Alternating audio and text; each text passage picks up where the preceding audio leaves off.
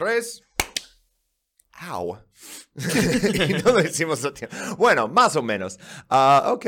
¿Qué dices? Ah, ah, no, no puse como la presentación, la- el intro, y si no lo leo siempre lo hago mal. Pero bueno, ¿qué dices? Lo, lo- lo he hecho de todas formas. De todas formas. Ok.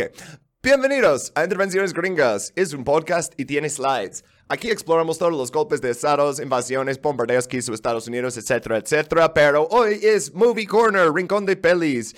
Y Bob nos escogió una excelente película. Ah, pero Bob, ¿te quieres presentar primero? Ah, sí, hola banda, ¿cómo están? Yo soy Bob. Em, eh, mis pronombres son Hidei. Y yeah, escogimos They Live de John Carpenter, güey. Qué chulada, güey. Esta película me la, me la pusieron varias veces en la escuela para hablar justamente como de relaciones de poder y todo ese pedo. Siempre lo utilizaban los profes del ITESO para hablar de Foucault. Entonces, yeah. ¿En La neta, serio? eh, sí, güey, sí, sí, Órale. siempre. Como relaciones de poder, ya sabes, vigilar y castigar. Entonces, yeah. Está, está muy buena la película, güey. Por cierto, se me olvidó decir que soy Jeremy, pronombres AA de them. Ah, pero es que si no lo escribo en las notas se me olvida. Pero, ¿sabes? Yo no vi este en la escuela. O sea, yo me enteré de la existencia de este peli porque ah, fui con mi hermana a España hace como casi 10 años. Y este me dice, ella estaba ahí primero. Y me dice, oye, fui a esta tienda y encontré unas chidas playeras de este, como películas y te compré esto. Y era They Live. Y yo, ah, yo nunca vi esta peli. Y me dice, no, no mames, lo vamos a descargar, lo vamos a ver. Y yo, "Oh".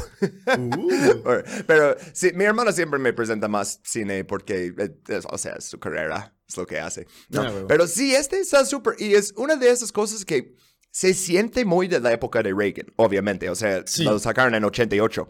Pero todos los procesos y todas esas cosas, bueno, menos los alíjanos, por lo que Ajá. sabemos al menos. Estos siguen en proceso, o sea, va- vamos a llegar a esto, pero muchas cosas de, oh, quieren convertir a la clase media en pobres. Y yo viendo eso, yo, ajá. O sea, hay muchos temas en esto. Hay desindustrialización, hay Mm. balances de poder ah, entre razas y entre la clase dirigente. La ¿Sí policía. no? Que en ningún momento ves que uno de los alienígenas eh, está fingiendo ser una persona negra. Nunca. No, No, siempre nunca. son blancos, viejos. Mm. Oye, pero los aliens sí, sí pasan, güey. El Sock.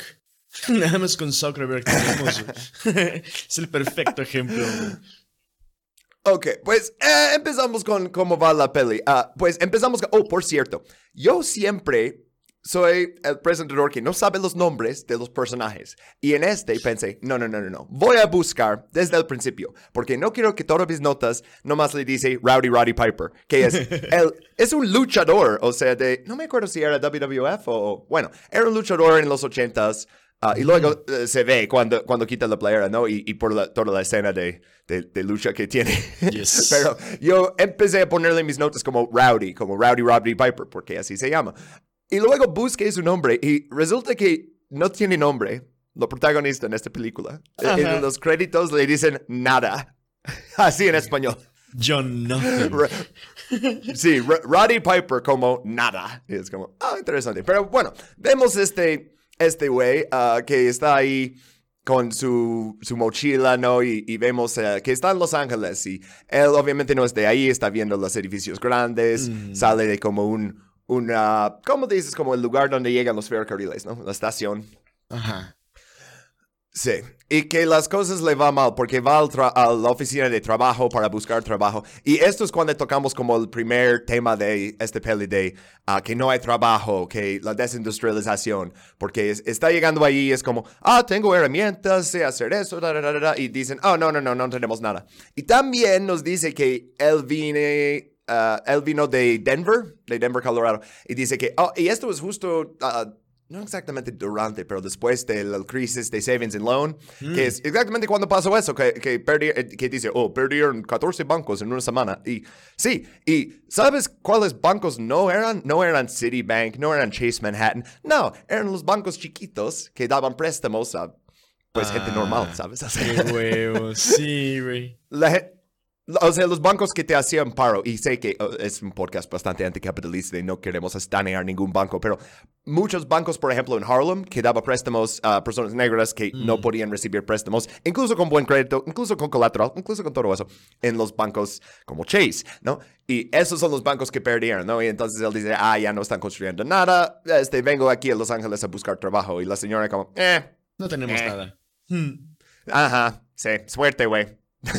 No manches. Oye, qué Eh. cagado, ¿no? Porque aparte a esos bancos nunca les han hecho así como un, como un bailout, ¿no? Es como de, ah, Simón, JP Morgan Chase. Bueno, ya, ya ahora JP Morgan Chase, ¿no? No, no solamente Chase. No, Ah, sí, pero sí, sí. a esos güeyes, oh, pueden perder un montón de dinero, todos los cabrones de BlackRock. Y, ah, no hay pedo, güey, vamos a, vamos a pagarlos para que puedan, para que puedan seguir haciendo sus negocios. Pero los chiquitos no, güey. Bank of America es demasiado grande para fracasar y eso significa que Bank of America tiene todo mi dinero. Entonces no puede fracasar. No, no, no, no, no. Solo el banco con tu dinero puede fracasar. Ok, pues eh, y, y sí, como tus depósitos están asegurados hasta cierto nivel, hicieron eso durante la depresión, pero no significa que están prestando dinero. Y si tienes un negocio, obviamente vas a necesitar prestar dinero, a menos que seas un Habsburgo o algo. Ay, me quedé con los pinches Habsburgos porque un- unos Habsburgos en Twitter me escribieron todo un hilo de, de cómo Europa civilizó a América. Y nomás les contesto con eh, la foto de, de ese niño raro de Midsommar. Bueno, eh, siguiendo, siguiendo con la peli. Ah, luego vemos a The Blind Preacher, así lo dicen, o sea, como el pastor ciego, ¿no? Ah, así lo dicen los créditos. Y él está como... eh, eh, es un personaje interesante, o sea, es como el grande expositor, ¿no? Porque básicamente te dice cuáles son los temas de la peli, o sea, tanto en lo que dice y lo que ves. Porque él dice, ellos han tomado los corazones y mentes de nuestros líderes. ¿Y quiénes son ellos? They, ¿no? They live. ¿Quién? ¿Quiénes son? Ya mencionamos que son alienígenas, ¿no? Bueno, ah, pero él va a ser más importante más adelante, pero creo que este actor, super, ¿eh? Super character actor, o bien. Sí, la neta Sí, güey. Y fíjate, algo que se me hizo, que se me hizo bien perro, es que, bueno, al, pri- bueno, al principio de mis primeras guachadas en la uni, sí dije como de, bueno, es que como que es muy innecesario, ¿no? Porque justamente es eso, está haciendo exposición de lo que está pasando. Pero si te pones a pensar, güey, que la banda en Estados Unidos es, en especial en los, en los 80s, güey, en tiempos de Reagan, muy poca banda, güey, quiere ver como películas anticapitalistas o que tienen algún Sí. tipo de semblante anticapitalista y aparte tienen que también no tienen un semblante de la teoría que está detrás de la película. Es como de, ah, bueno, sí les tienen que explicar con peritas y manzanas, con, o sea, la banda que no está iniciada en este rollo, pues qué es lo que está pasando para que puedan agarrar el hilo y que puedan saber, ah, bueno, es que eso se parece a mi situación, tal vez debería hacer algo yo también. Es, eso se me hace, se me hace muy perro porque yo te lo juro, al principio sí decía, güey, este vato es súper innecesario, le rompe el flow a la película. No, la neta es que en esta guachada sí dije como de, oh, la película no estaba mal, el que estaba mal soy yo. El que estaba mal es el público, ¿no? Eh, eh, puede ser que esto es demasiada exposición. No, es el público que está estúpido. Eh, pero bueno, eh, lo que vemos también en esta escena, o sea, primero es él hablando y como Rowdy, Roddy Piper mirándolo tantito, y luego vemos la policía llegando, y justo cuando vemos la policía dice, nos tienen, nos controlan, son nuestros amos. Y también dice unas cosas más de que, de que ah, Ah, ah, lo puse en inglés en mis notas, pero básicamente que hacemos eh, del avaricio una cosa buena, ¿no? Que, que alabamos el avaricio. Ah, y que e- ellos son los dueños y, y todo eso. Y luego corta a eso a él, a, a Rowdy Piper, Rowdy, Rowdy Piper, ese güey, el protagonista, nada, si lo quieres decir, este, él viendo como la pantalla de alguien a través de su ventana. Y lo que vemos en la pantalla primero es Mount Rushmore y vemos como cosas de cultura estadounidenses, ¿no? O sea, hamburguesas en un asado ah, en vez de cortes de carne porque no nos alcanza cortes de carne desde los 50 porque siguen haciéndonos pobres. Bueno, ah, pero luego hay una crítica de la cultura de los influencers en los 80s, güey. O sea, no, obviamente no tiene la palabra influencer, ¿no? Ajá. Pero está en, en- People watch me, they love me. O sea, todo lo que tengo que hacer es ser famosa. Y, ajá, o Ajá. sea, que esto es lo que estamos viendo en la, la tele. Y luego, la televisión es otro tema súper importante en esta película, porque, eh, no para adelantar, pero nos controlan a través de la televisión, ¿no? O sea, Y este, y, y pues, ¿cómo lo hacen? Bueno, co- como un señal que nunca explican chido, pero también con este contenido de, de influencers. Sí. Y, ah, todo eso, ¿no? Ahora es con TikTok. Y pues, sí, sí, o sea, ya mu- muchos han hecho la comparación de como una cuenta nueva de TikTok comparar con una cuenta nueva de Douyin, es la versión china, y en Douyin es como 80% de lo que te llega son como logros, como, ah, mira, este niño ganó un concurso de matemáticas.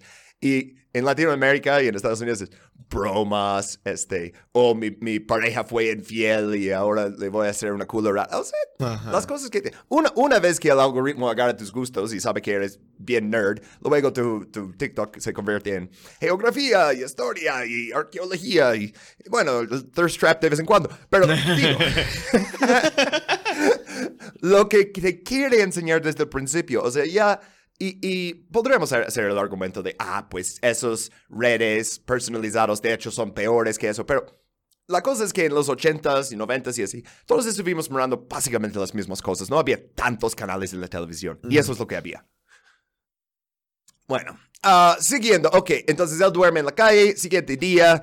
ah, esta escena, yo puse que es como medio racista. O sea, no creo que John Carpenter quería hacer como un punto racista, pero es low-key racist a la vez. Ajá. Porque llega al trabajo y dice, oh, no, no, no, no, este es un trabajo de... Los subtítulos que tenemos son pésimos. Es, es un trabajo como de sindicato, ¿no? Ajá. Y luego ve un grupo de hombres no haciendo nada, como riéndose. Y... hmm, me- eh, fíjate muy cerca en, en esos chicos en el sur de California. ¿De dónde crees que vienen? Yeah. Ay, hubiera estado chido como el, el drop acá de Trump, güey, de... They come from south. They're not bringing the Ah, best sí. people.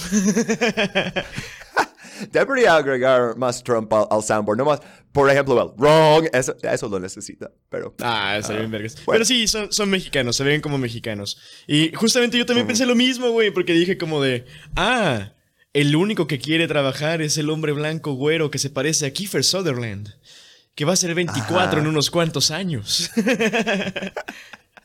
como Sí, oh, o sea. Ra- Roddy Piper es el Kiefer Sutherland original. Pero entonces él dice, oh, puedo hablar con el representante de los trabajadores, como el, el shop steward, creo que dice. Y ya le enseña trabajando, como que va ahí y dice, oye, pero tienen tantos mexicanos ahí. da, da, da, da". Aunque, neta, esos mexicanos se visten como cholos, o sea, todo el, el cabello y así. Yo creo que nacieron en Estados Unidos, güey. O sea, posiblemente. en Los Ángeles hay millones de gente mexicana, pero estadounidense a la vez. ¿Sabes por qué? Gracias a nuestros Patreons en el nivel caro, que decimos los nombres. Gracias a Boricoa, César Becerra, Romina Parrish, Alonso Ricano, Carolina Rincón, Dr. Luis Yáñez Guerra, Iván Saavedra Dote, Embugueslo. Eh, Si estás escuchando esto, Embugueslo, dime cómo decir tu nombre, porque ya van dos veces que no sé pronunciarlo. Y gracias a todos nuestros, nuestros 69 ping, ping, Patreons que tenemos ahorita. Ah, y... Y aquí termina la vista previa. Estos capítulos Rincón de Pelis están disponibles en Patreon en el nivel PT Bot. Ve a revisar nuestro Patreon, ya que es la única forma en que ganamos dinero haciendo este podcast. Tú nos das unos dólares al mes y nosotros te damos capítulos bonus, así que nunca tenemos que hacer anuncios y podemos siempre los capítulos normales completamente desmonetizados. Chido, ¿verdad? Pues sería mucho más chido si te unieras. Y también podrás escuchar todo este capítulo. Únete hoy porque la comida es cara. Nos vemos.